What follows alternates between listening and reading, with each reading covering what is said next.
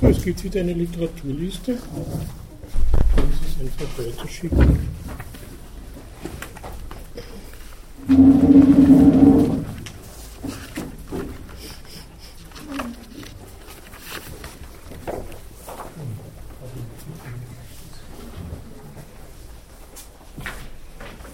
Das ist jetzt voraussichtlich die letzte.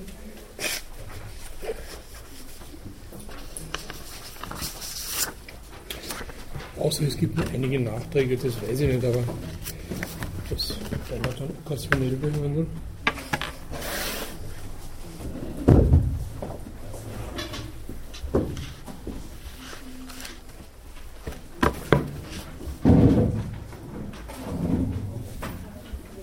Da finden Sie auch ein wichtiges Papier von Robert Leonard, der ein geradezu Experte für Morgenstern und Spieltheorie ist, dass Sie im Netz runterladen können. Sie können es allerdings nicht speichern, äh, also nicht ausdrucken, speichern schon. Er möchte nicht, dass das, das ist nur sehr ein First Draft sozusagen, dieses vom Australiberalism zu Anschluss. Ein Buch hat er auch angekündigt, das allerdings immer noch nicht erschienen ist. Ja, äh,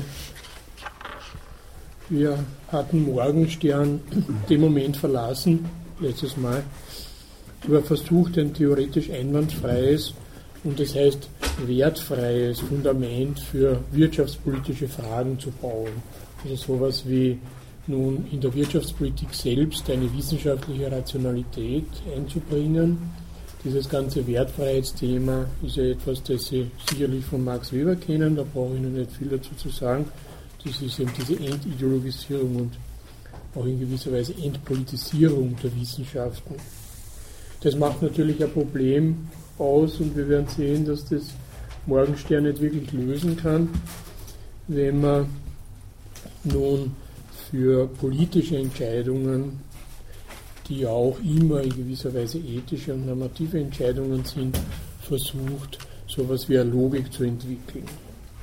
Er kann sich da und tut es auch ausgiebig auf Mengers Ethikbuch Moral, Wille, Weltgestaltung beziehen, das ja versucht, eine, eine logisch befriedigende Ethik zu konstruieren. Das hat nicht sehr viel Anklang gefunden, außer Morgenstern, glaube ich, hat das, habe ich das nun nirgendwo irgendwie äh, sozusagen als wesentliches Buch besprochen gesehen.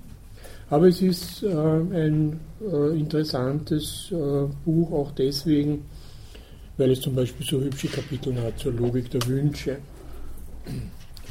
Das klingt zwar hübsch, ist aber dann weniger dramatisch bei, bei Menger, der ja ein eher sehr nüchterner Autor ist. Äh, geht es dann darum, ob man eine Füllfeder wünscht oder einen Bleistift und dann gibt es halt diese logischen Varianten, Füllfeder und Bleistift und wenn Füllfeder, dann nicht Bleistift und wenn Bleistift, dann nicht Füllfeder und so weiter. Das können Sie alles selber ausdenken. Das sind eben diese, wir werden heute noch darauf zu sprechen kommen, diese eher pedantischen Formen einer Logik. Was aber wichtig ist, dass Menger nun äh, diese ganze Problematik der Exaktheit der Wissenschaft nun auf eine dezidiert logische Ebene hebt und Morgenstern folgt ihm auch darin, und zwar eine Ebene der neuen Logik, nicht etwa der aristotelischen natürlich oder der ganzen alten äh, Prädikatenlogik, sondern das ist eben die Logik, wie es da im zweiten, in der, vor allem in der zweiten Hälfte des 19. Jahrhunderts von Mathematikern entwickelt wurde. Frege zum Beispiel, den Sie sicher kennen.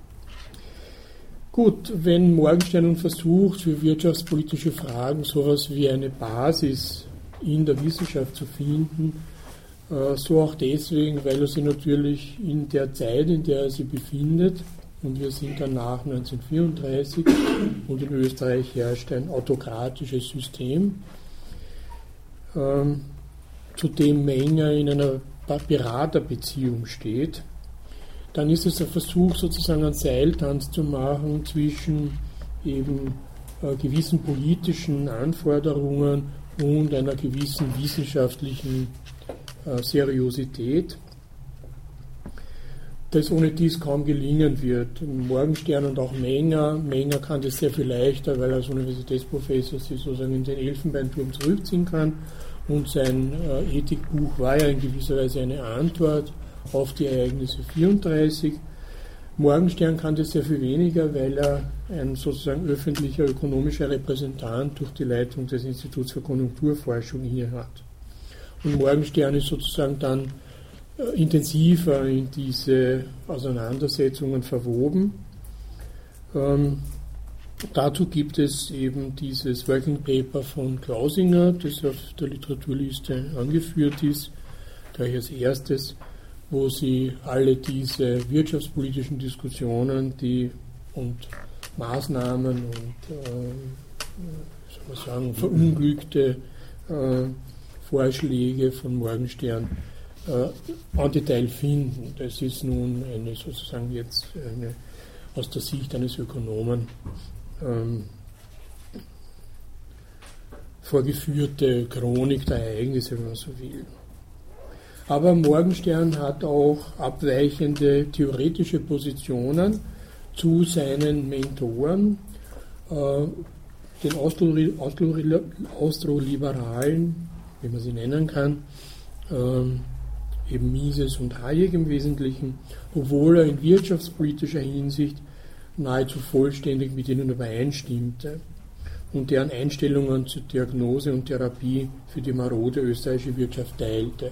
Das ist nochmal so eine Bruchlinie, die Morgenstern dann auf seiner theoretischen Seite eminent verstärken wird, mit Hilfe von Menger, der das ebenso tut, also sie sozusagen von der österreichischen Schule der klassischen Art in ihren Vertretern Mises und Hayek äh, abzusetzen, obwohl man immer noch sozusagen im Rahmen, im großen Rahmen der österreichischen Schule argumentiert und eben äh, wirtschaftspolitisch sowieso irgendwie dieselben Ansichten vertritt. Obwohl nun äh, Morgenstern auch sowas wie autokratische Neigungen hat, ist er doch in diesem äh, von der Theorie her fundierten Wirtschaftsliberalismus dann notgedrungen in ein Spannungsverhältnis zu einer Regierung gekommen, die ja alles andere als liberal war. Der für uns interessantere Punkt ist allerdings die theoretische Spannung gegenüber seinen einstigen Mentoren, allen voran Mises. Der wird sozusagen der große Buhmann und für Menger und Morgenstern, an, den, an dem sie sich abarbeiten und wo sie versuchen, in dieser Abarbeitung ihre eigene Theorie gleichsam zu schärfen, eben mathematisch und logisch.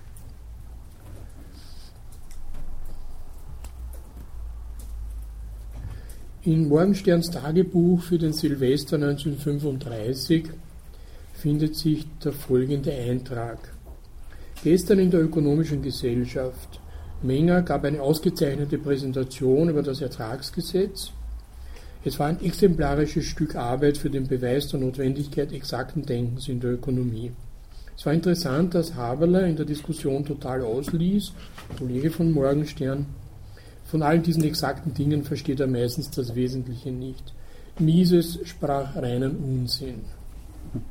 Das ist sozusagen der Eintrag für den Silvester 35, nachdem Menger äh, damals waren die Wissenschaftler sozusagen in den Weihnachtsferien nur heftig unterwegs, einen in gewisser Weise ähm, skandalisierenden Vortrag gehalten hat. Dem merkt man das nicht an, aber es ist ein Vortrag, der dann 1936, ähm, also ziemlich, ziemlich schnell, in der Zeitschrift für Nationalökonomie veröffentlicht wurde.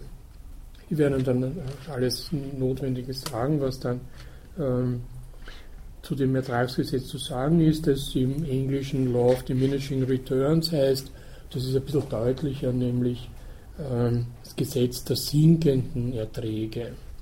Man muss dann sagen, der sinkenden Ertragszuwächse. Aber das ist egal, das ist äh, sozusagen innerökonomisch interessant für uns, nur weil es für Menger den Vorwand gab, dass so ein Gesetz, von dem Mises behauptet hat, es sei ohne Schwierigkeiten beweisbar.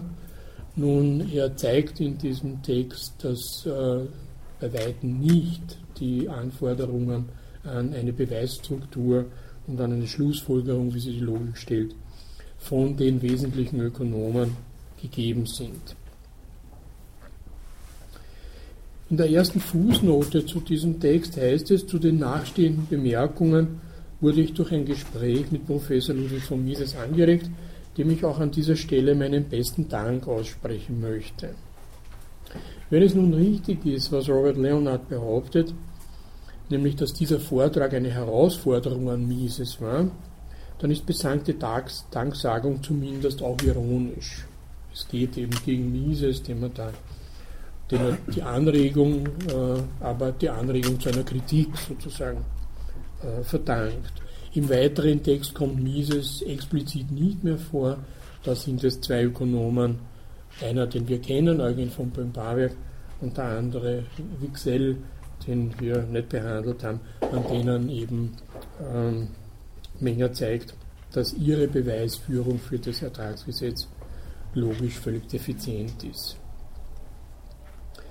Er antwortet mit diesem, äh, mit diesem Vortrag auf einen Anspruch von Mises, den der in seinen Grundproblemen vorgetragen hat, dass bestimmte Behauptungen der Ökonomie bewiesen werden könnten, ohne allzu großen Aufwand. Und ein Beispiel war eben das Ertragsgesetz.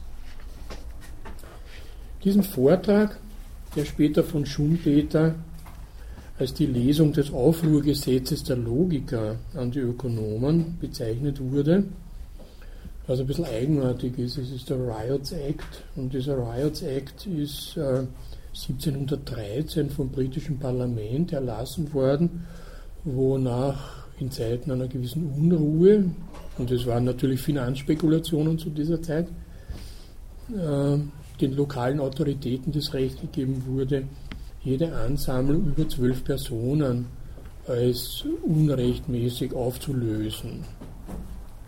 Was immer das bedeutet jetzt, ob äh, was Schumpeter da gemeint hat, es ist äh, sozusagen jetzt äh, klar die Kriegserklärung, wenn man so will, der Logiker an die Ökonomen, sowas meint Schumpeter dann. Und in diesem Vortrag eben prüft, wie gesagt, Menger die existierenden Beweise des Ertragsgesetzes. Als erstes das Gesetz vom abnehmenden Bodenertrag.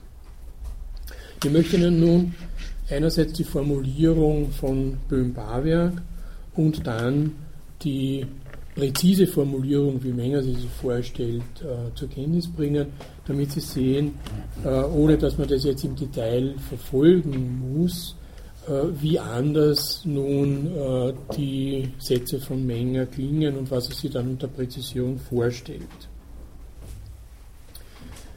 Also dieses Gesetz vom abnehmenden Bodenertrag lautet in der Formulierung von Eugen von Böhm-Barwerk, zunehmende Kapital- und Arbeitskosten, die man auf einem Grundstück verwendet, steigern zwar den zu erzielenden Gesamtertrag selbst, aber von einem gewissen Punkt an nur in schwächerem Verhältnis, als man, dem, als man den Kostenaufwand gesteigert hat. Mit anderen Worten, der gleiche Zusatz an Kostenaufwand bringt bei fortwährender Steigerung des Letzteren einen immer mehr abnehmenden Zusatz vom Bodenertrag hervor. Also mit anderen Worten, es steigert sich zwar der Gesamtertrag, wenn man immer mehr halt, äh, in Maschinen oder Arbeitsleistung für die Bodenbearbeitung hineinbuttert, aber dieser äh, Zusatz an Kosten wird nicht proportional von den Erträgen beantwortet. Die Erträge sinken, wenn man, was weiß ich, jetzt die Kosten um 50 Prozent steigert, um ein Beispiel zu sagen, dann steigen die Erträge nur um 30 Prozent. Das ist gemeint. Zuvor in diesem Text und auch in dem Vortrag hatte Menger bemerkt, dass die Argumentationen der Ökonomen vielfach keineswegs den Bedingungen genügen, welche die Logik an Schluss reinstellt, um sie als Beweise gelten zu lassen. Vor allem wird der zu beweisende Satz oft gar nicht streng präzisiert. So geht er nun daran, die Behauptung Böhm-Barwerks zu präzisieren. Da ist vor allem klar, meint er, was mit der zweiten Formulierung gemeint ist. Und jetzt kommt seine Präzisierung. Wir bezeichnen, indem wir von Qualitätsunterschieden des Bodens zunächst absehen, den Ertrag, den man aus x Bodeneinheiten bei einem Aufwand von y Kosteneinheiten bestenfalls erzielen kann, mit Ertrag xy. Die Ertragssteigerung, welche auf einem Grundstück von x Bodeneinheiten durch einen Aufwandszusatz von h Kosteneinheiten zu einem Aufwand von y Kosteneinheiten erzielt wird, ist dann dementsprechend e Klammer x äh, y plus h minus e xy. Da geht es ja nur um dieses Inkrement, das man jetzt da, also diesen Aufwandszusatz, äh, den man da einführt. Behauptet wird dann folgender Satz von den abnehmenden Ertragssteigerungen. Der gleiche zusätzliche Kostenaufwand H bewirkt, wenn er zu einem größeren Kostenaufwand y2 hinzugefügt wird, eine geringere Ertragssteigerung, als wenn er zu einem kleineren Kostenaufwand y1 hinzugefügt wird, wofern die beiden betrachteten Aufwände y1 und y2 eine gewisse Aufwandshöhe überschreiten. Gut, das nur als sozusagen äh, Stimmung, wie Sie sehen, wie nun äh, diese, dieser scheinbar einfache Satz nun von Menger umformuliert wird. Ähm, die folgende Formel, die er nun mathematisch ansetzt, erspare ich Ihnen, äh, weil nun, glaube ich, klar ist, was Menger mit der Präzisierung eines zu beweisenden Satzes meint.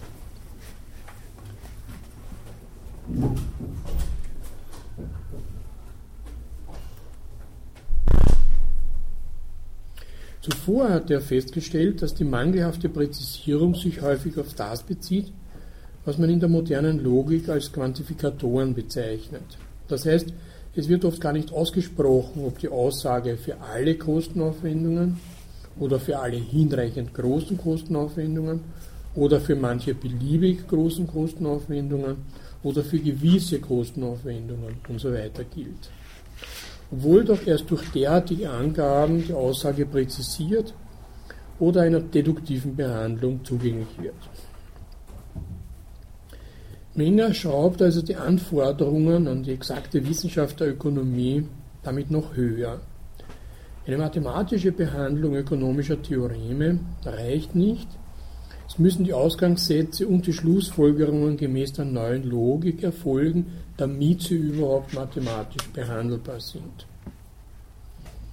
Es mag vielen pedantisch erscheinen, aber, so bemerkt Menger, es ist vielleicht nicht ohne Nutzen, wenn, wenn einmal an einem Beispiel mit allen Details geradezu pedantisch durchdiskutiert wird, wie die Gesetze präzise lauten, wie sie sich zueinander verhalten, ob sie aus gewissen Voraussetzungen ableitbar sind oder nicht, wie man sie im ersteren Fall korrekt ableitet und so weiter. Und zwar dies alles nicht mit irgendwelchen verschwommenen oder unklaren Argumentationen oder einem feuilletonistischen Gebrauch der Worte also, folglich und so weiter sondern im streng logischen Sinne.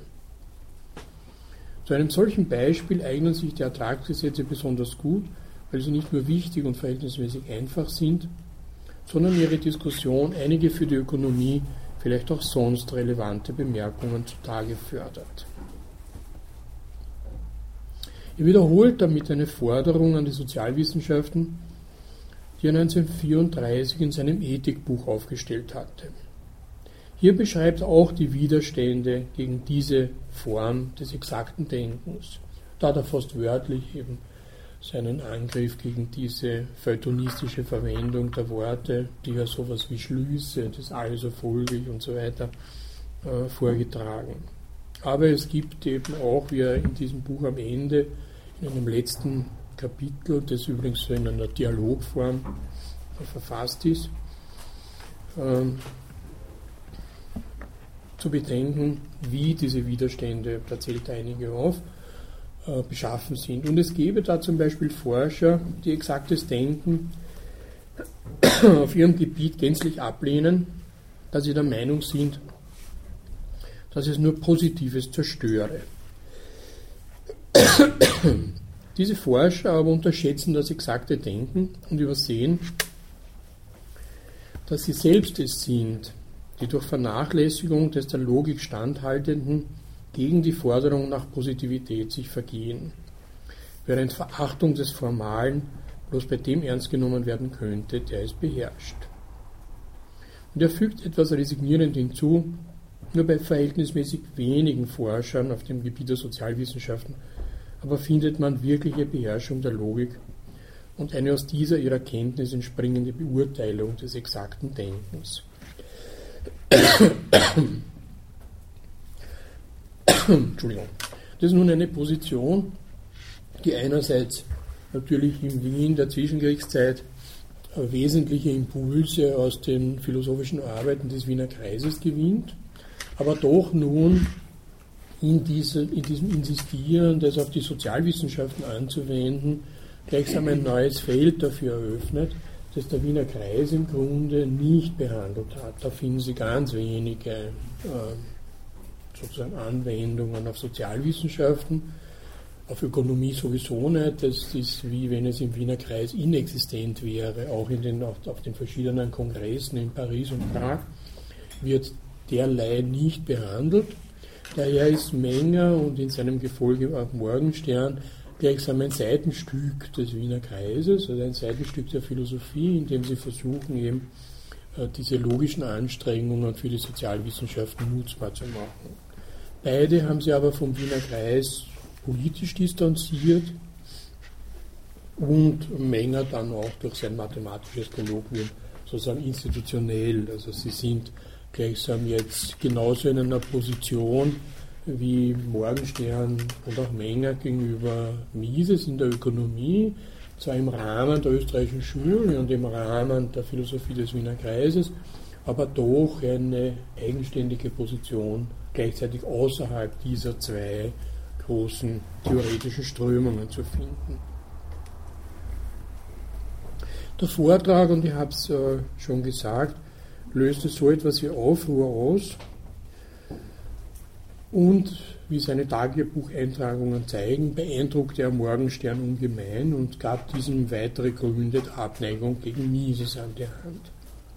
Hayek ist, der inzwischen nicht mehr in Wien, sondern in London an der London School of Economics tätig ist, ist da als Freund und Kampfgefährte von Mises ziemlich beunruhigt und schreibt auch einen Brief an Morgenstern, in dem es heißt, ich habe von Schütz, Schütz ist ein Soziologe, der im Mises-Kreis tätig war, über eine Diskussion zwischen Menger und Mises über das Ertragsgesetz gehört und entsprechend dem Bericht scheint hier eine Konfusion auf beiden Seiten vorzuliegen. Ich würde gern darüber sprechen, wenn ich mehr detaillierte Informationen über den Inhalt der Diskussion zur Hand hätte. Vorausgesetzt, eine längere Korrespondenz findet statt und ein Manuskript von Menger ist erhältlich, kann man dieses sehen. So schreibt Hayek an Morgenstern im Februar 1936. Also der stimuliert nun diese, dieser äh, Vortrag, dem auch Mises beigewohnt hat und dann eben nur Unsinn gesprochen hat, nach der Ansicht von Morgenstern, das inspiriert Morgenstern dazu, sich nun theoretisch immer mehr von Mises zu lösen und auch von äh, dessen äh, Vermischung von äh, ökonomischer Theorie und politischer Meinung. Menger nennt nun äh, die Eigenheiten von Mises so, dass er zwar stimulierende Vorlesungen gab, aber eben ohne klar diese Trennung durchzuführen und dann auch mit einer idiosynkratischen Opposition gegen den Gebrauch selbst einfachsten Mathematik. Idiosynkratisch ist sowas wie eine krankhafte Ablehnung der Mathematik, das unterstellt Menger und Mises. In Morgensterns frühen Jahren war Mises stillschweigend präsent, zwar niemals explizit, explizit in seinem Werk, hat aber trotzdem nun Einfluss auf seine Schriften und natürlich auch seine Karriere ausgeübt. Morgensterns Kritik des Institutionalismus und der Voraussicht war ganz im Geist von Mises und seine Übernahme des Steuerruders des Instituts für Konjunkturforschung konnte schwerlich ohne die aktive Anteilnahme seines Gründers, eben Mises, erfolgen. Mit den fortschreitenden Jahren wurde ein Widerstand gegen Mises charakteristisch für Morgenstern, explizit in seinem Tagebuch durch Anspielungen in seinen Schriften. Das geschah eben unter dem Einfluss von Menger, der als Mathematiker natürlich dieser Opposition Mises als heftig, heftig widersprechend gegenüberstand. Dem schließt sie Morgenstern an und reagiert auch sozusagen auf diese ähm, einerseits äh, politischen Präferenzen von Mises und andererseits auf diesen impliziten Intuitionismus, den Mises in seinem A priorismus der Theorie äh, sozusagen äh, bevorzugt. Das heißt, äh, dieser A priorismus, den Mises ähm, vor allem dann in seinem großen Werk mit dem simplen Titel Nationalökonomie vorlegt, ist sowohl von einer empirischen Seite der Nationalökonomie weit entfernt, wie auch von einer logisch-deduktiven. Es ist ein deduktives System, das nun gleichsam aufbaut auf einem Selbstverständnis einfachster Handlungen und Einsichten in diese Handlungen.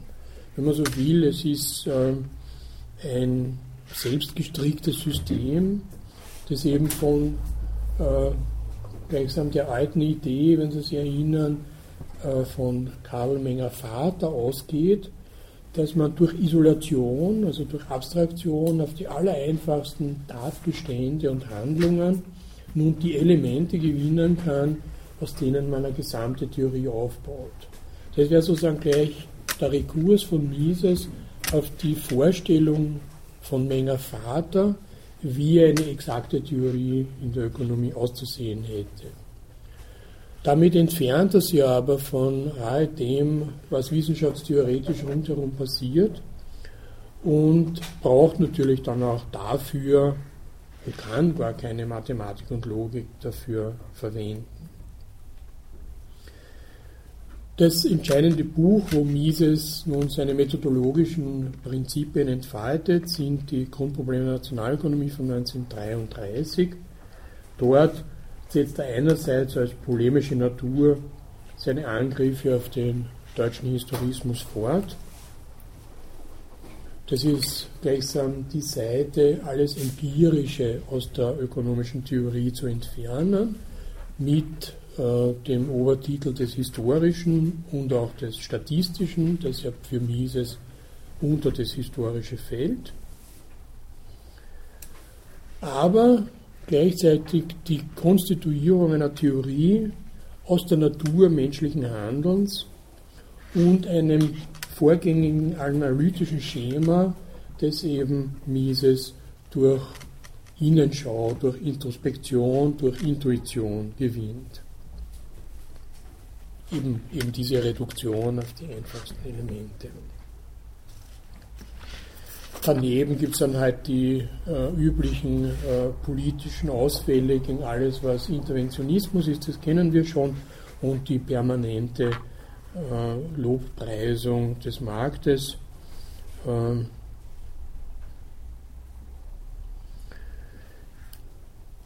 da macht Mises dann auch die Wissenschaft der Ökonomie, die mit kalter, unbeirrbarer Logik, wie er schreibt, prüft, die Ideen derer zunichte, die nicht an den Markt glauben.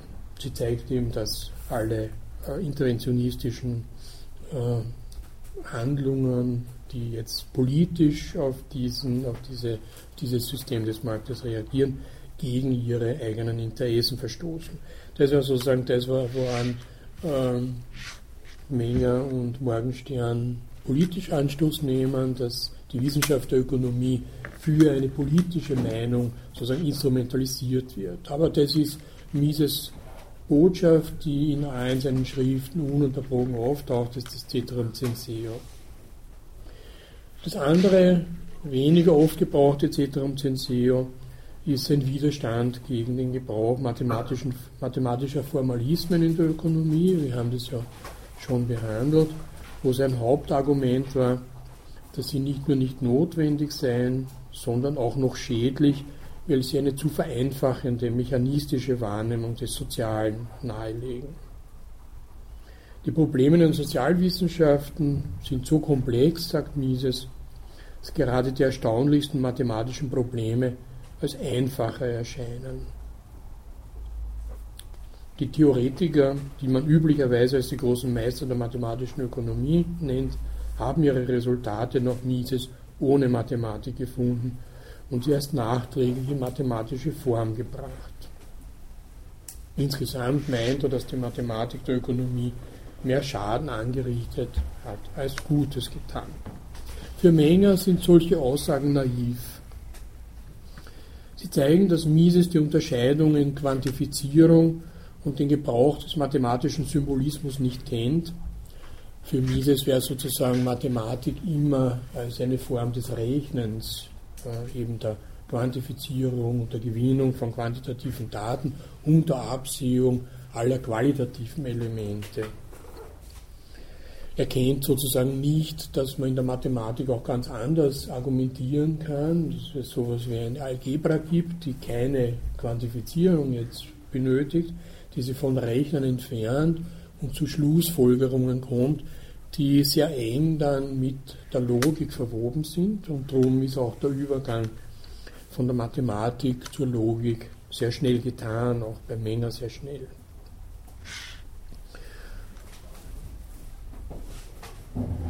Es ist daher wenig verwunderlich, dass Menger Mises Ablehnung als idiosynkratisch beschreibt. Mises betrachtet die ökonomische Theorie als den am höchsten entwickelten Zweig einer Wissenschaft der menschlichen Handlung. Und zwar, wie schon gesagt, als a priori, nicht als empirisch. Das heißt, in den Worten von Mises, dass sie nicht aus der Erfahrung abgeleitet ist, da vergleicht er sie sogar mit Logik und Mathematik, sie ist eben der Erfahrung vorgängig im Verhältnis zur Erfahrung a prioristisch. Sie ist und war die Logik der Handlung und Tat. Logik und die universell gültige Wissenschaft der menschlichen Handlung sind ein und dasselbe. Alles, was wir über die fundamentalen Kategorien der Handlung wissen, ist nicht aus der Erfahrung abgeleitet. Das ist eben dieser, äh, wie schon beschriebene, Apriorismus von Mises.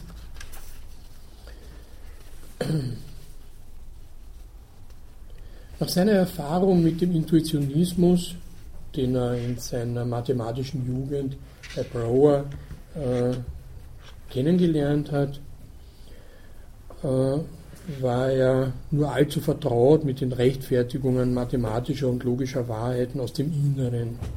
Ins Innere schauend hatte Brewer dafür Gründe gefunden, äh, alle möglichen äh, Sätze in der Mathematik entweder zurückzuweisen oder zu beweisen. Menger war gegenüber den Anrufungen der, der Intuition höchst misstrauisch. Die Autorität des Inneren als Basis für irgendeine Art von Mathematik war für ihn üblicherweise in intolerantes Verhalten übersetzt. In seiner Gegenattacke gegen Brouwer und auch gegen Mises betonte Menger die Möglichkeit von vielen Logiken, und so war er insbesondere empfindlich gegenüber Mises anmaßender Anrufung der Logik schlechthin, um sein Konzept menschlicher Handlung zu unterstützen. Mengers Arbeit über das Petersburg-Paradox hat noch dazu die empirische Natur der Frage hervorgehoben. Einige Leute akzeptieren sehr günstige Wetten, andere eben nicht. Und Menger wird immer darauf hinweisen, dass äh, man zwar logisch Sätze ableiten kann, ob sie, ob sie aber richtig sind, das ist eine Frage der Empirie. Da muss man sich dann an die Wirklichkeit wenden. Logisch richtig heißt ja nicht, dass sie in Wirklichkeit auch gültig sind. Man kann also zusammenfassen, dass Menger Mises mit Misstrauen betrachtete, seinen Apriorismus als wissenschaftlich unangemessen ansah und die Art zurückwies, wie Mises dauernd versuchte, ökonomische Theorie politisch zu gebrauchen. Einiges natürlich in den Schriften von Mises äh, war sozusagen eine Schnittmenge zu Menger, mit dem hat er übereingestimmt, die Zurückweisung von Spahns Universalismus, die Betonung des Individualismus als angemessene methodologische Zugangsweise in den Sozialwissenschaften, eben diesen methodologischen Individualismus, der charakteristisch ist für die österreichische Schule. Ähm, Menger würde auch Mises nomineller Trennung der unabweisbaren Fakten der ökonomischen Wissenschaft vom Bereich der politischen oder ethischen Wahl gut geheißen haben. Aber wieder und wieder überschritt Mises die Grenzen, die er selbst behauptete zu ziehen. Trotz seines Anspruchs, dass ethische Wahl oder Entscheidung und ökonomische Wissenschaft verschiedene Bereiche besetzen, war Mises ganze Rhetorik auf eben Unterstützung des Laissez-faire ausgerichtet. Das wird als vernünftiger politischer Stand, Standpunkt serviert, der aus der ökonomischen Theorie, der Sammlung von a priori Wahrheiten, allen klar denkenden Beobachtern einleuchtend ist. Das betont Mises mit oftmaliger Referenz auf die Naturwissenschaften, die Logik und die Mathematik. Was für die meisten seiner Ökonomie-Kollegen und seines Ökonomenpublikums fremd erschien, Naturwissenschaften, Logik und Mathematik, und daher unprüfbar übernommen wurde, war für Menger keineswegs so fremd und unüberprüfbar, der wesentlich mehr als Mises über die aktuellen Praktiken in allen diesen Bereichen wusste. Gut, soweit nun äh, die äh, theoretische Positionierung. Nun äh, noch die Abrechnung von Morgenstern.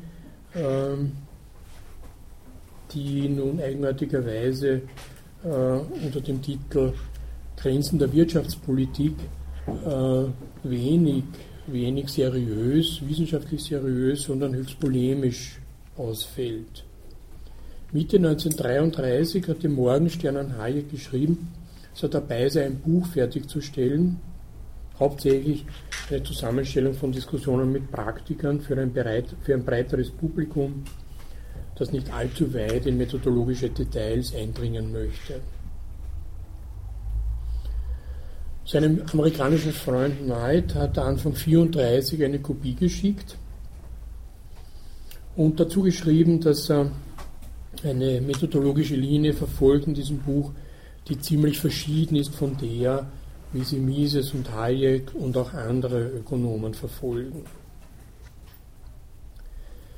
Es ist eben dieses Buch Die Grenzen der Wirtschaftspolitik ein unzusammenhängendes Buch. Es ist kritisch, wenig konstruktiv und macht sozusagen in polemischer Natur eine Reihe etablierter Ökonomen äh, zum Gegenstand kritischer Analyse. Für Mises hat dann äh, Morgenstern seine schärfsten Bemerkungen reserviert. Das ist sozusagen die deutlichste polemischste Zurückweisung von Mises, äh, die Morgenstern geleistet hat. Er hat aber auch noch in, diesen, äh, in diesem Buch gleichsam nun 1934 äh, seine politische Meinung dergestalt kundgetan, dass ein Rezensent in einer französischen Zeitung schreiben konnte, Morgenstern glaubt an den autokratischen Staat, welcher nach ihm dem demagogischen Verlangen der Parlamentarier widerstehen kann, einen langlaufenden Plan erstellen und eine bessere Verteilung des Wohlstandes sichern kann. Ohne Zweifel wünscht Monsieur Morgenstern eine diktatorische Macht, unterworfen einer bestimmten Kontrolle, aber diese würde von den Kontrollierten selbst ausgeübt. Warum wählte Monsieur Morgenstern nicht einen Titel, der dem Leser erlauben würde, den Inhalt des Buches zu erraten. Dann hätte er sozusagen Zeit gespart. Es gibt Wissenschaften, schreibt nun Morgenstern in diesem Buch, die in einem solch objektiv unbefriedigenden Zustand sind wie die Ökonomie. Es gibt wenige Wissenschaften, die in so einem unbefriedigenden Zustand sind. Die Disziplin ist durchdrungen von Werturteilen, meint er und gibt selbst eine ganze Reihe von solchen Beispielen dann ähm, in diesem Buch an. Die ausgedehnte Depression der frühen 1930er Jahre verweise auf die Wichtigkeit der Theorie, nämlich sie auf die Meisterung des praktischen Lebens auszurichten und sie davon zu befreien, dass sie bloß ein intellektuelles Spiel wie Schach oder eine reine Geistesübung seien. Das ist nun nicht gleichzeitig ein Argument für ausschließlich empirische Studien, weil es unmöglich sei, die Realität ohne die Konstruktion theoretischer Formen zu begreifen. Und die größten Abstraktionen, die teuersten Waffen sind, mit denen man das Denken der konkreten Fakten steuern kann. Morgenstern kritisiert die Theorien der historischen Schule, deren Nachfolgern und durch das ganze Buch hindurch äh, Mises. Und zwar der gänzlich empirische Charakter der ökonomischen Theorie kann gar nicht genug betont werden. Eine a priori Theorie ist sehr leicht aufzustellen, wenn es möglich ist, sich von der Notwendigkeit zu dispensieren, mit der Wirklichkeit und mit dem Fluss der wirtschaftlichen Ereignisse zu tun zu haben. Und wenn es ausreichend wäre, sich in einen Raum einzusperren und die Welt der Tatsachen zu erfinden. Nach dem Motto, wenn Theorie und Wirklichkeit nicht zusammenstimmen, umso schlimmer für die Wirklichkeit. Das ist interessanterweise ein Hegel-Zitat, das allerdings Morgenstern dann nicht ausweist. Theorie dieser Art, also wie sie Mises betreibt, kann weder bestätigt noch zurückgewiesen werden. Nichts Leichteres kann man sich wünschen. Nur unglücklicherweise hat sie nichts mit der wirklichen Welt zu tun. Das ist nun, um es zu wiederholen, ein Standardvorwurf an die Ökonomen, der auch gegen die mathematische Ökonomie vorgebracht wurde. Speziell gegen jene Entwicklungen, die aus der Spieltheorie hervorgingen. Also alle diese Modelltheorien, die sich dann Simulation bedienen und so weiter, müssen ja äh, ihre Variablen einschränken, um funktionieren, theoretisch funktionieren zu können. Und es war dann immer der Standardvorwurf, dass sie sich damit zu weit von der tatsächlichen wirtschaftlichen Wirklichkeit entfernen und daher auch äh, sozusagen keine Mächtigkeit über diese gewinnen. Wenn man nun Wirtschaftspolitik treiben möchte auf dieser Grundlage, dann ist das ein Verdikt, das sozusagen einem den Boden entzieht. Spieltheorie nun, das ist das Stichwort für die nächste Etappe im intellektuellen Leben von Oskar Morgenstern, die uns auch aus Wien und Österreich herausführen wird und in die USA, wo wir nun die meisten der Beteiligten, auch Mises, wiederfinden werden. Und es ist nun äh, die interessante Frage, welchen Einfluss haben diese Migranten da aus Wien in den amerikanischen Kontext ausgeübt? Wie haben sie sich da selbst verändert? Was waren ihre neuen Themen? Äh, wie war sozusagen ihre intellektuelle Eingliederung? Sie müssen sich ja vorstellen, dass der Exodus so eminent war, dass ja äh, ganze Departements gleichsam in äh, wichtigen amerikanischen Universitäten von Emigranten gefüllt wurden, die dann in Princeton zum Beispiel eben, äh, wo sie Morgenstern dann einfindet, wo John von Neumann ist, wo Kurt Gödel, wo Einstein sich befindet, die da gleichsam ihre intellektuellen Partys feiern in Princeton, wie wenn sie zu Hause wären, nur halt äh, versetzt in die USA. Als die politische Wirklichkeit in Österreich sich 1938 dramatisch verändert oder dramatisch verändert wurde durch den Einmarsch äh, der Wehrmacht, war Morgenstern gerade in den USA und entschied sich auch gleich dort zu bleiben. Aus den diversen universitären Angeboten wählte er Princeton aus, um, wie er später sagte, in der Nähe von John von Neumann sein zu können. Das ist nun der Text von Morgenstern selbst, The Collaboration between Oscar Morgenstern und John von Neumann und The Theory of Games. Da behauptet er dieses. Äh, Urs Rellstab hat äh, sich später darüber verwundert, weil in der entsprechenden Tagebucheintragung nichts von Neumann steht, aber dafür die Nähe zu New York betont wird.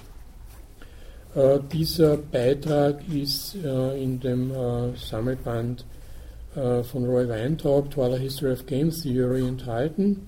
New Insights in, into the Collaboration between John von Neumann and Oscar Morgenstern on the Theory of Games and Economic Behavior.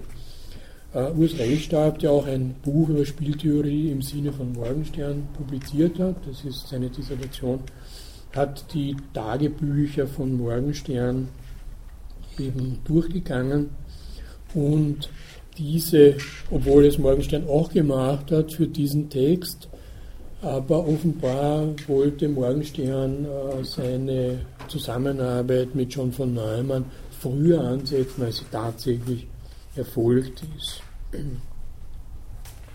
Wie auch immer, ob man jetzt diesen Details folgt oder nicht, das ist nicht sehr wichtig. Ab 1941 beginnt eine intensive Zusammenarbeit der beiden, die schließlich zu dem umfangreichen Buch Theory of Games and Economic Behavior führt. Das sind 600 Seiten. Morgenstern selbst hat immer wieder betont, dass der übergroße Teil des Buches von Neumann stammt und er in dieser Zusammenarbeit versuchte, die Sache für Ökonomen interessant zu machen. Also er hat dann so umrahmende Kapitel geschrieben, die an Ökonomen adressiert sind, während John von Neumann eben den Hauptteil dieser Game Theory äh, verfasst hat. Es gibt so einen Partywitz in Princeton, äh, wo die Frage lautet, was waren die Beiträge von Oskar Morgenstern zur mathematischen Ökonomie? Und die Antwort ist Abraham Wald und John von Neumann. Abraham von Wald befindet sich auch in den USA, wird aber da wesentlich statistisch arbeiten. Äh, andere rühmen es wieder, dass es halt gerade äh, Oskar Morgenstern gelungen ist, jemanden wie John von Neumann, der ja heftig beschäftigt war in dieser Zeit, vor allem auch dann in, in der Kriegsforschung, dazu zu bringen, äh, so ein äh, wichtiges Buch zu schreiben, also in das Büro von, von Neumann hineinzugehen und mit einem 600 Seiten Wälzer wieder rauszukommen. Ähm, tatsächlich wird diese Arbeit bis zum Endmanuskript bis Ende 43 dauern, aber trotzdem äh, ist es eine relativ kurze Zeit äh, für so ein Werk. Äh, in seinem Erinnerungstext über die Zusammenarbeit sagt Morgenstern, dass er erstmals auf John von Neumann durch einen Mathematiker namens Eduard J. hingewiesen wurde, der nach seinem Vortrag in Mengers Kolloquium über vollkommene Voraussicht und wirtschaftliches Gleichgewicht, den Text kennen wir schon, ihn auf die Ähnlichkeit zu Neumanns Aufsatz über die Theorie der Gesellschaftsspiele von 1928 aufmerksam machte. Diesen Text finden Sie auch auf der Literaturliste aus den mathematischen Annalen. Dankenswerterweise hat Springer jetzt für 60 Tage den Zugang zu, den Mathemat zu sechs wichtigen mathematischen Zeitschriften geöffnet. Also so, dass man, vielleicht können Sie das auch noch, so dass man diesen Text endlich mal runterladen kann. Ich war da monatelang auf der Suche, äh, im Netz ihn irgendwie zu finden. Jetzt ist es gelungen. Das ist eben die zur Theorie der Gesellschaftsspiele. Erst 1939 in Princeton wird Morgenstern diesen Aufsatz lesen. Es wurde zwar darauf hingewiesen von Tschech, dass es so eine starke Ähnlichkeit zwischen eben seiner vollkommenen Voraussicht und diesem Aufsatz von Neumann gäbe, hat aber sozusagen aus vielerlei Gründen keine Zeit gehabt, sich dem zu widmen. 39 in Princeton, da ist er dann sozusagen abgeschottet von allen politischen Anfechtungen und kann natürlich auch äh, keine Regierungsberatung mehr ausüben. Da ist er rein auf das Intellektuelle beschränkt, da liest er dann den Aufsatz und war davon so angetan, dass er beschloss, seinerseits einen Aufsatz zu schreiben, um den Ökonomen die Wichtigkeit der Spieltheorie nahezubringen. Er schreibt dort, dass er unmittelbar bei Lektüre dieses Textes eingesehen hat, wie entscheidend der für die theoretische, exakte Ökonomie sein kann. Ab Anfang 1941 kommt es zu einer Zusammenarbeit der beiden, die zunächst in der wechselseitigen Lektüre ihrer entsprechenden Aufsätze besteht, dann von Neumann angeregt im Entschluss, gemeinsam einen Aufsatz zu schreiben, der dann immer länger und länger wird. Da beschließen sie dann zwei Teile äh, in den Annals of Mathematics zu schreiben, das, dafür ist es dann auch zu lang. Dann sagt Neumann, naja, verfassen wir ein Pamphlet und bieten das Princeton University an. Da sind sie so auf, der, auf, der, auf 100 Seiten ungefähr. Und schließlich ist es Ende 1943 ein 1200 Seiten umfassendes Manuskript, äh, das dann Princeton University Press auch druckt. Morgenstern spricht in seinem Nachruf auf den 1903 in Budapest geborenen und 1957 in Washington verstorbenen Neumann von einem großen schöpferischen Mathematiker, der den Wirtschafts- und Sozialwissenschaften dauernde Aufmerksamkeit widmete. Die beiden haben sie in Princeton immer auf Deutsch unterhalten und dann auf Englisch geschrieben. Also das Buch äh, ist äh, zwar englisch verfasst, aber wie die englisch sprechenden äh, Kollegen meinen, in äh, deutscher Professorensprache. Also sozusagen, sie haben äh, ihren, ihre Diskussionen, die sie immer auf Deutsch führten, praktisch ins Englische übersetzt. Gut, Neumann war einer, ein schöpferischer Mathematiker, was gar nicht so oft passiert, aber Menger war ihm da durchaus ähnlich, der eben, und darum hat er wahrscheinlich Morgenstern so angesprochen, der sich eben den Wirtschafts- und Sozialwissenschaften so oft zugewandt hat. Nach seinen Studien, ähm, unter anderem auch technische Chemie in Zürich, wurde Neumann Privatdozent in Berlin und Hamburg, hielt sich einige Zeit in Göttingen auf, das dank Hilbert ja das Mekka der modernen Mathematik war, und wurde schließlich 1930 Professor in Princeton, um dann dort am Institute of Advanced Studies Mathematik zu unterrichten. Ähm, er war als Mathematiker in das Hilbert-Universum äh, eingeschlossen, dass er versucht hat, eine Axiomatisierung äh, zu betreiben, die Mathematik auf neue, sichere Grundlagen zu stellen. Das sind die berühmten Manifeste von Hilbert ab 1899, die dann äh, von Gödel in dem Unvollständigkeitstext dann so schnöde destruiert werden.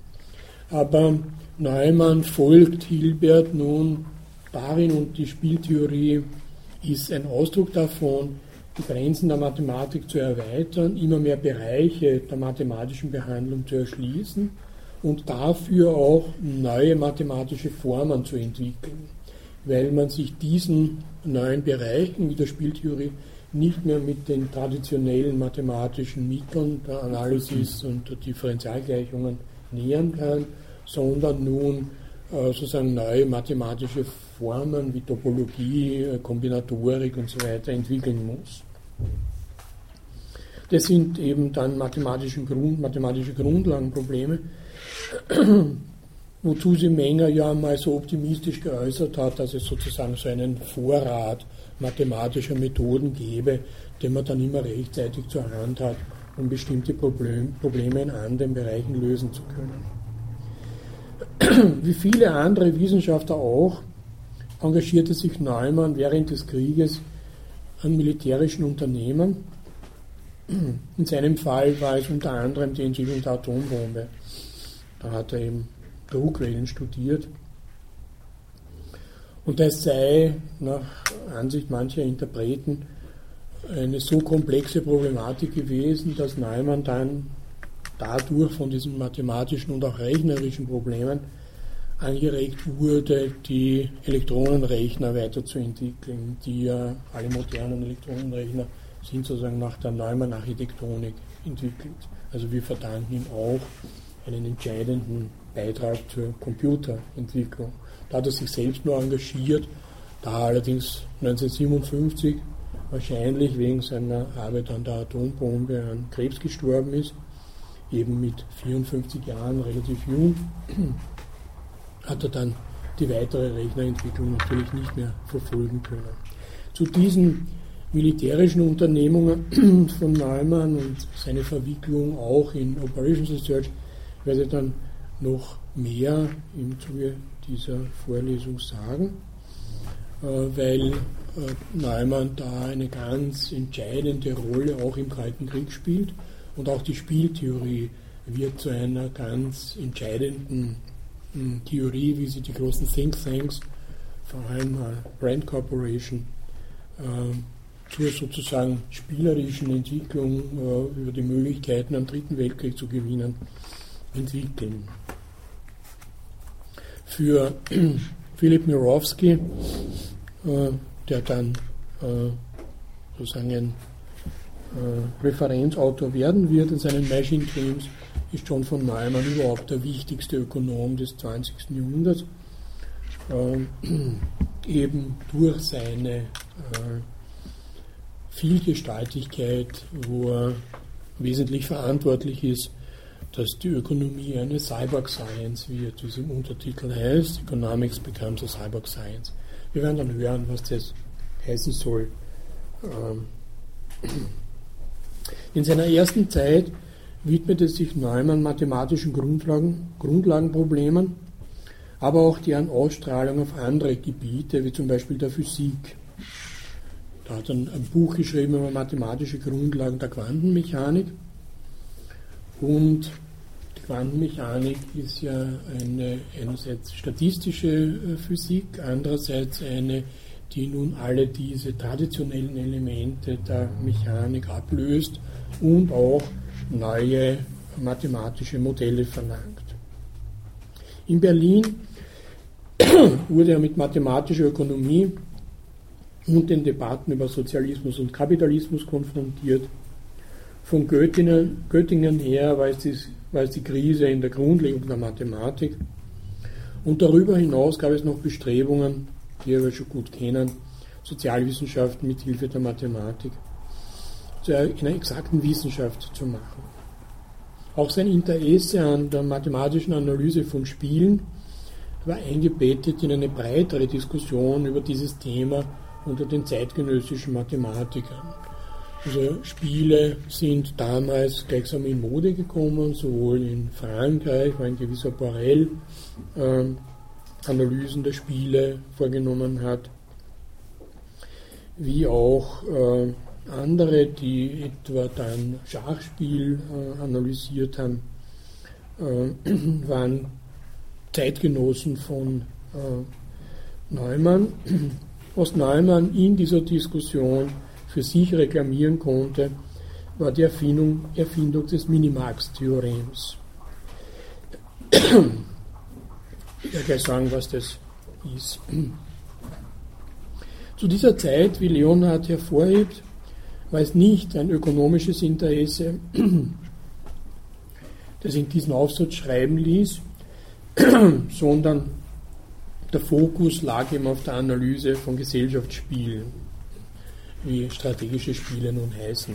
Es sind keine Glücksspiele, sondern da kommt neben dem Zufall auch die Handlung der Beteiligten ins Spiel.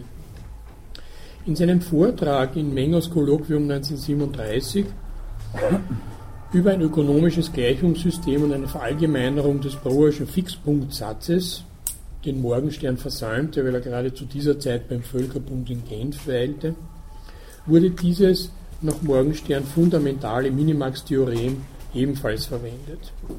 Worum es sich dabei handelt, lässt sich kurz mit den Worten Morgensterns zusammenfassen. In strategischen Spielen ist, im Gegensatz zu bloßen Zufallsspielen, das Ergebnis niemals allein von den Variablen abhängig, die von einer einzigen Person kontrolliert werden, sondern von sämtlichen Variablen, von denen einige von anderen Personen kontrolliert werden und einige vielleicht dem Zufall unterliegen. Die Interpretation des, der einzelnen Personen sind manchmal einander entgegengesetzt, manchmal laufen sie parallel. Es besteht daher überhaupt kein normales Maximumproblem, sondern eine eigenartige Mischung davon. Eine begriffliche Situation, die vollkommen verschieden ist von jener, die von den heutigen Nationalökonomen studiert wird. Da ist es bei den heutigen Nationalökonomen, mein Morgenstern, ging es immer nur um dieses Robinson-Problem. Solange Robinson auf seiner Insel allein ist, kann er daran denken, seinen Nutzen zu maximieren mit, den, mit der Ausstattung, die er halt hat, seine Werkzeuge, seine Tiere, Pflanzen etc. etc. Sobald andere Leute ins Spiel kommen, kann er den Nutzen nicht mehr maximieren, weil er auf eine Strategie der anderen trifft, die ebenso ihren Nutzen maximieren wollen. Und das wird konfligieren. Das heißt, man muss sich auf eine andere Strategie ausrichten, äh, die nicht mehr nur diese für jedes Individuum, wie wann es unabhängig von allen anderen wäre, ausgerichtet ist, sondern die die Handlung der anderen mit einbezieht. Und dieser äh, genügt dann das Minimax-Theorem von. Äh, das werden wir noch ausführlicher besprechen im Zuge der Spieltheorie, wie es Neumann entwickelt hat. Mit den konventionellen Methoden, meint nun Morgenstern, wie Analysis und Differentialgleichungen, kann man ihr nicht beikommen, dieser neuen begrifflichen Situation. Sie verlangt die Anerkennung des grundsätzlichen kombinatorischen Charakters der ökonomischen Probleme. Daher erfolgt die Anwendung der mathematischen Logik, der Mengentheorie, der Gruppentheorie und Ähnlichem. Zumindest bis zu, bis zu dem großen Tag, an dem eine neue mathematische Disziplin, die diesen Problemen angemessen ist, erfunden wird. Dem Auftauchen der Kombinatorik in diesem Zusammenhang legte von Neumann tiefe Bedeutung bei, die eine Abkehr von den allgemein gebräuchlichen Techniken und begrifflichen Methoden in den Sozialwissenschaften ankündigte. Man kann dann so Matrizen machen, wo man zwei Spieler hat, A und B, die verschiedene Strategien verfolgen, wobei dann in diesen Strategien sowas wie ein maximaler Nutzen äh, für einen oder beide vorliegt, die aber immer darauf treffen, dass der andere nicht diese Strategie wählen wird, die zu dem maximalen Nutzen des einen führen wird. Daher wird man sich auf irgendeine äh, Position einigen, wo beide sozusagen äh, Gewinn bzw. den geringsten Verlust erleiden. Das wäre sozusagen unter der Prämisse rationalen strategischen Handelns. In seinem Aufsatz spricht Neumann nicht nur Spiele wie Roulette, Schach, Bridge etc. an. Über Schach wird er sich später äußern, das ist kein Spiel in seinem Sinn, weil es logisch determiniert ist wenn man auch nicht weiß, äh, wie man jetzt äh, hinsichtlich aller folgenden Züge den einen Zug machen kann. Aber im Prinzip ist es eine deterministische Angelegenheit, kann ausgerechnet werden und wird ja auch inzwischen von Computern errechnet. Äh, also er spricht nicht nur von solchen Spielen in diesem Aufsatz, sondern er verallgemeinert den Begriff Gesellschaftsspiel. Denn, so sagt er, letzten Endes kann auch irgendein Ereignis mit gegebenen äußeren Bedingungen und gegebenen Handelnden, den absolut freien Willen der Letzteren vorausgesetzt, als Gesellschaftsspiel angesehen werden, wenn man seine Rückwirkungen auf die in ihm handelnden Personen betrachtet. Das ist nun das ganz Entscheidende. Das ist ja auch das, was Morgenstern seit seiner Wirtschaftsprognose immer betont hat, dass im wirtschaftlichen Handeln eben durch Handlungen des einen, die des anderen beeinflusst werden, die wiederum rückwirken auf die Handlungen des Ersteren. Sozusagen, wenn man so will, eine kybernetische Rückkoppelung gibt. Hier fügt er nun eine Fußnote hinzu. Es ist das Hauptproblem der klassischen Nationalökonomie, sagt Neumann in dieser Fußnote, was wird unter gegebenen äußeren Umständen der absolut egoistische Homo economicus tun. Dabei bleibt es allerdings auch. Äh, Neumann beschäftigt sich in diesem Aufsatz von 1928 nicht vordringlich mit ökonomischen Fragen. Die Relevanz dafür zu entdecken, beansprucht ja Morgenstern nach seiner Lektüre 1939. Neumann versucht eher eine allgemeine mathematische Theorie von zwei Personen Nullsummenspielen, solche mit drei Personen etc. aufzustellen um solche Art die Mathematik an ihre Grenzen zu treiben und zu zeigen, dass reine abstrakte Mathematik durchaus ein Werkzeug der Erklärung sein kann. Nicht nur in der Quantenmechanik, sondern auch im sozialen Bereich, wo die diversen Verhaltensweisen, wie zum Beispiel Blöffen, ein Verhalten beim Pokerspiel, das Neumann immer fasziniert hat, aber auch Kooperation eine wichtige Rolle spielen. Ein kleiner Nachtrag, zwei Personen Nullsummenspiel meint, dass äh, was der eine gewinnt, der andere verliert. Also in der Summe kommt es immer auf Null aus, sie leisten Zahlungen aneinander, äh, die nicht äh, sozusagen beide gewinnen lassen, äh, sondern einer muss immer verlieren, damit der andere gewinnt. Es ist nicht uninteressant, dass zu der Zeit, wo Neumann sich in Berlin aufhielt, ein anderer Mathematiker namens Robert Remak zwei Texte über mathematische Ökonomie schrieb, die Neumann wahrscheinlich bekannt waren. Wovon der erste speziell für uns interessant ist, er heißt, kann die Volkswirtschaftslehre eine exakte Wissenschaft werden? Dieser Text wurde 1929 publiziert. Der zweite, können superponierte Preissysteme praktisch berechnet werden? Beide Texte reihen sich in die Debatte über die Möglichkeit einer sozialistischen Planwirtschaft ein. Superponierte Preissysteme sind solche, die von einer zentralen Obrigkeit vorgeschrieben werden, also die nicht vom Markt ermittelt werden, sondern die gleichsam dekretiert werden. Und Remark vertritt zu dieser Zeit die sozialistische Seite. Also er versucht als Mathematiker entgegen Mises die Möglichkeit einer sozialistischen Planwirtschaft zu diskutieren. Wenn wir nun von Berlin wieder nach Princeton wechseln und uns wieder Morgenstern zuwenden, der nach der Lektüre von Neumanns Aufsatz versucht, diesen Ansatz den Ökonomen schmackhaft zu machen, so stoßen wir auf einen Text, der nicht veröffentlicht wurde. Er befindet sich im Nachlass von Morgenstern, den ich daher auch nicht kenne und dem ich nur aus dem Aufsatz von Leonard zitieren kann. Aber das lohnt sich zumindest in beschränktem Maße nun, weil der Aufsatz auch eine philosophische Komponente aufweist, die uns wieder mit Menger verbinden wird.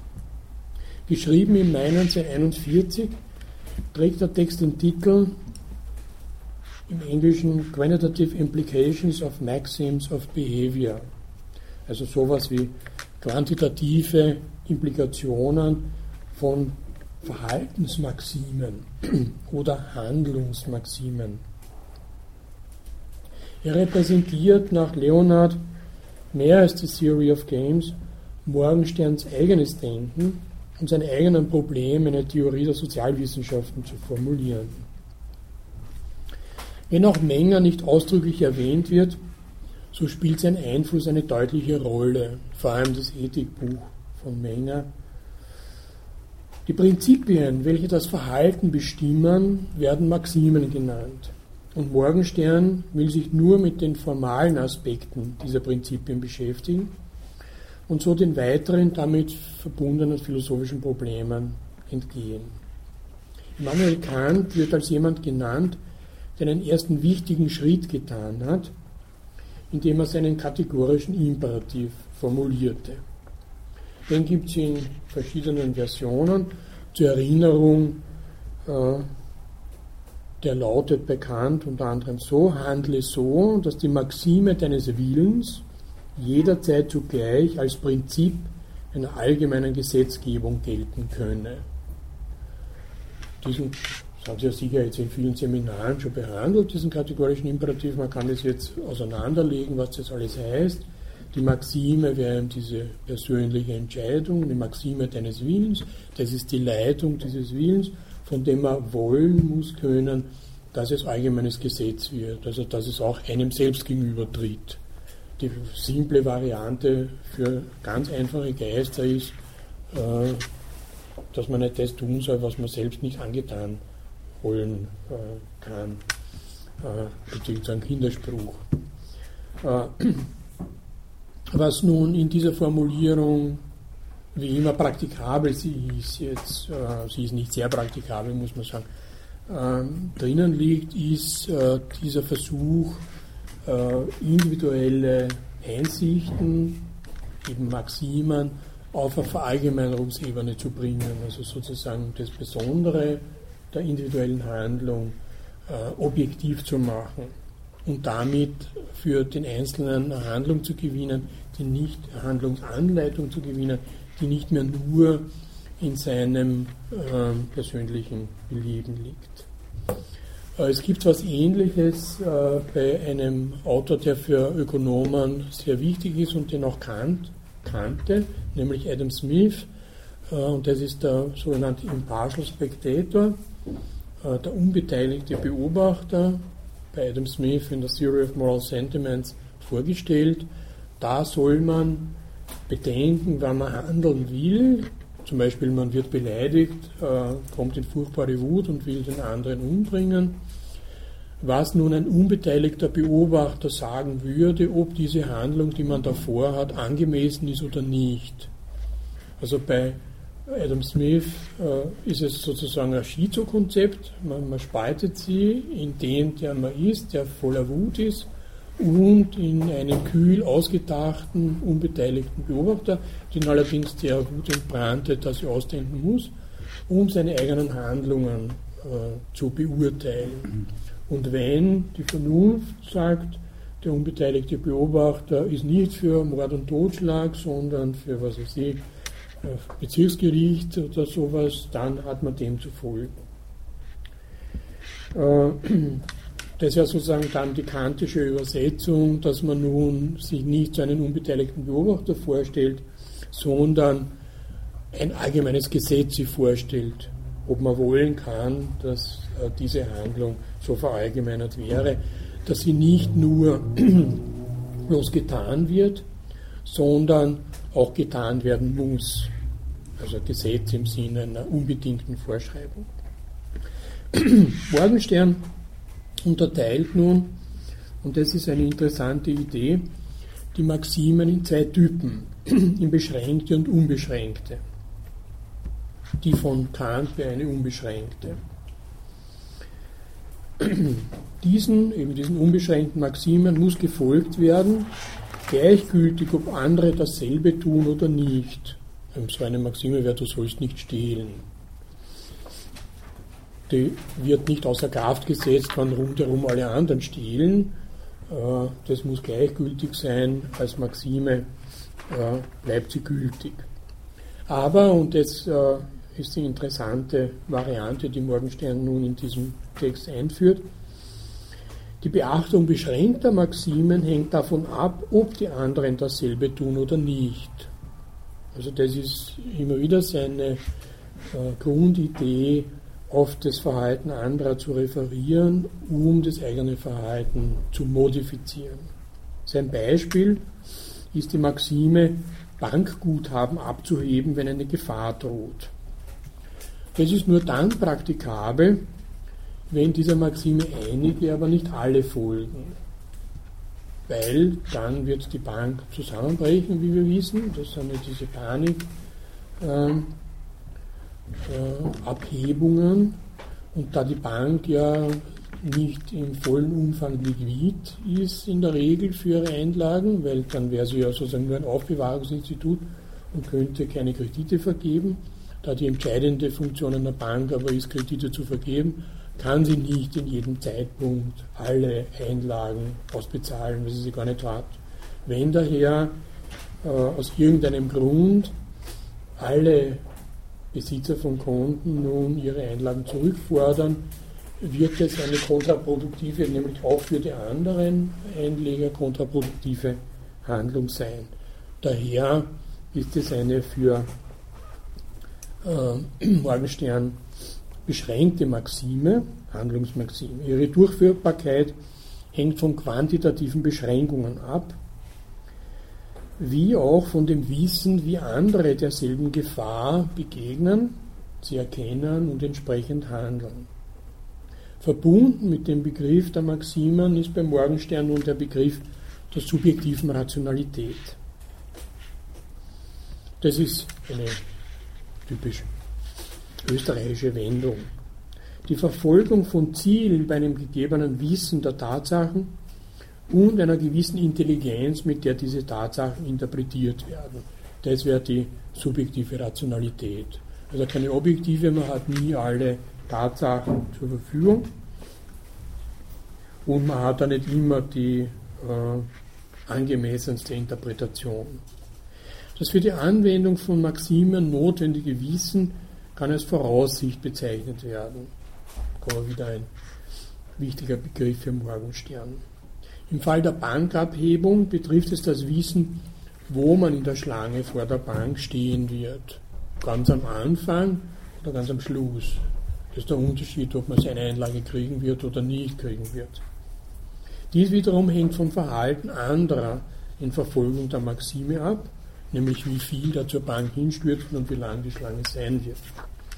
Und von besonderen individuellen Verständnissen dieses Handelns. So kann zum Beispiel eine staatliche Garantie als Ersatz für die subjektive Rationalität angesehen werden, die die Einlagen schützt, die die Individuen freiwillig gesichert hätten, wenn sie ausreichende Information und Sicherheit hätten, dass ihre eigenen Handlungen von einem angemessenen Verhalten anderen Betroffenen beantwortet würde. So etwas äh, gibt es ganz berühmte Beispiele, äh, wie äh, 1797 die, die Bank von England erklärt hat, dass sie nunmehr nicht mehr ihre Banknoten gegen Gold eintauscht, wie es allen Banknoten versprochen ist vom Cashier, weil einfach der Goldfahrer zu gering ist durch die Subsidienzahlungen Englands in, äh, in den äh, Revolutionskriegen, hat äh, die City, also die versammelte Gemeinschaft der Kaufleute, eine gleichsam Garantieerklärung abgegeben, dass das nicht das Zeichen des Zusammenbruchs der Bank ist, sondern sie vertrauen der Bank weiterhin und empfehlen auch allen anderen, allen Einlegern, sozusagen nicht in Panik zu verfallen, sondern gelassen sozusagen die Situation hinzunehmen und trotzdem noch auf den Wert ihrer Banknoten zu vertrauen. Darum ging es ja.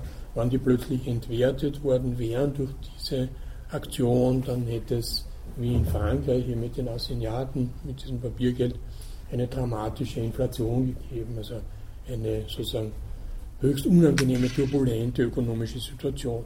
Durch diese Erklärung, durch dieses Memorandum, wo die Kaufleute heute die Regierung vertreten haben, wurde das Vertrauen der Einleger in die Bank sozusagen aufrechterhalten, weil die Anleger nun vermutet haben, dass die Kaufleute, der City natürlich ein besseres ökonomisches Verständnis der Tatsachen und auch eine bessere Interpretation haben, als ihnen selbst zur Verfügung steht.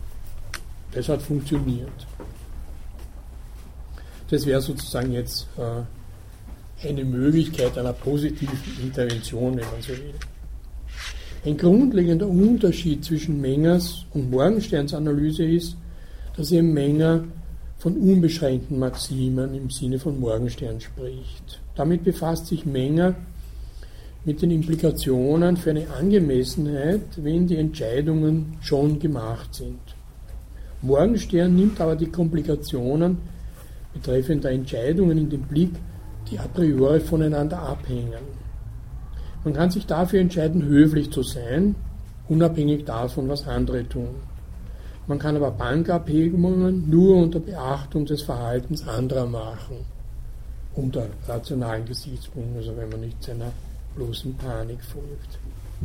Die Beschränktheit bestimmter Maximen bedeutet nun, dass das individuelle Entscheidungsproblem komplizierter ist, als es in der traditionellen Ökonomie gesehen wurde, die eben nur auf diesen einzelnen und auf unbeschränkte Maximen abzielt. Eine erfolgreiche ökonomische Theorie ist eine, die Voraussagen ermöglicht und dazu muss sie verzeichnen, dass Individuen Entscheidungen treffen, deren Ergebnis davon abhängt, ob von anderen ähnliche Entscheidungen getroffen wurden oder nicht.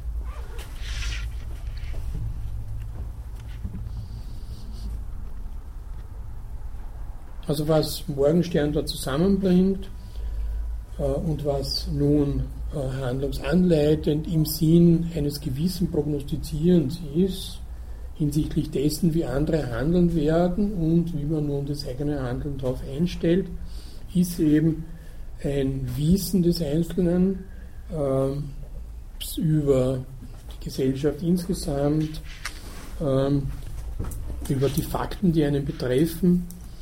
Und das formt nun eine spezifische subjektive Rationalität, wie sie dann auch in der Spieltheorie zum Ausdruck kommt im strategischen Verhalten anderen gegenüber. Das wäre sozusagen die Überleitung, die nun Morgenstern aus seiner eigenen Theorie, und er hat ja immer beansprucht, dass äh, seit äh, seiner Wirtschaftsprognose, also seit diesem frühen Text, er gleichsam auf der ökonomischen Seite, nicht auf der mathematischen, immer schon Probleme aufgegriffen hat, die dann in der Spieltheorie äh, behandelt werden. Gleichsam als ob er die Spieltheorie und John von Neumann schon vorausgesehen hätte für seine eigene theoretische Entwicklung.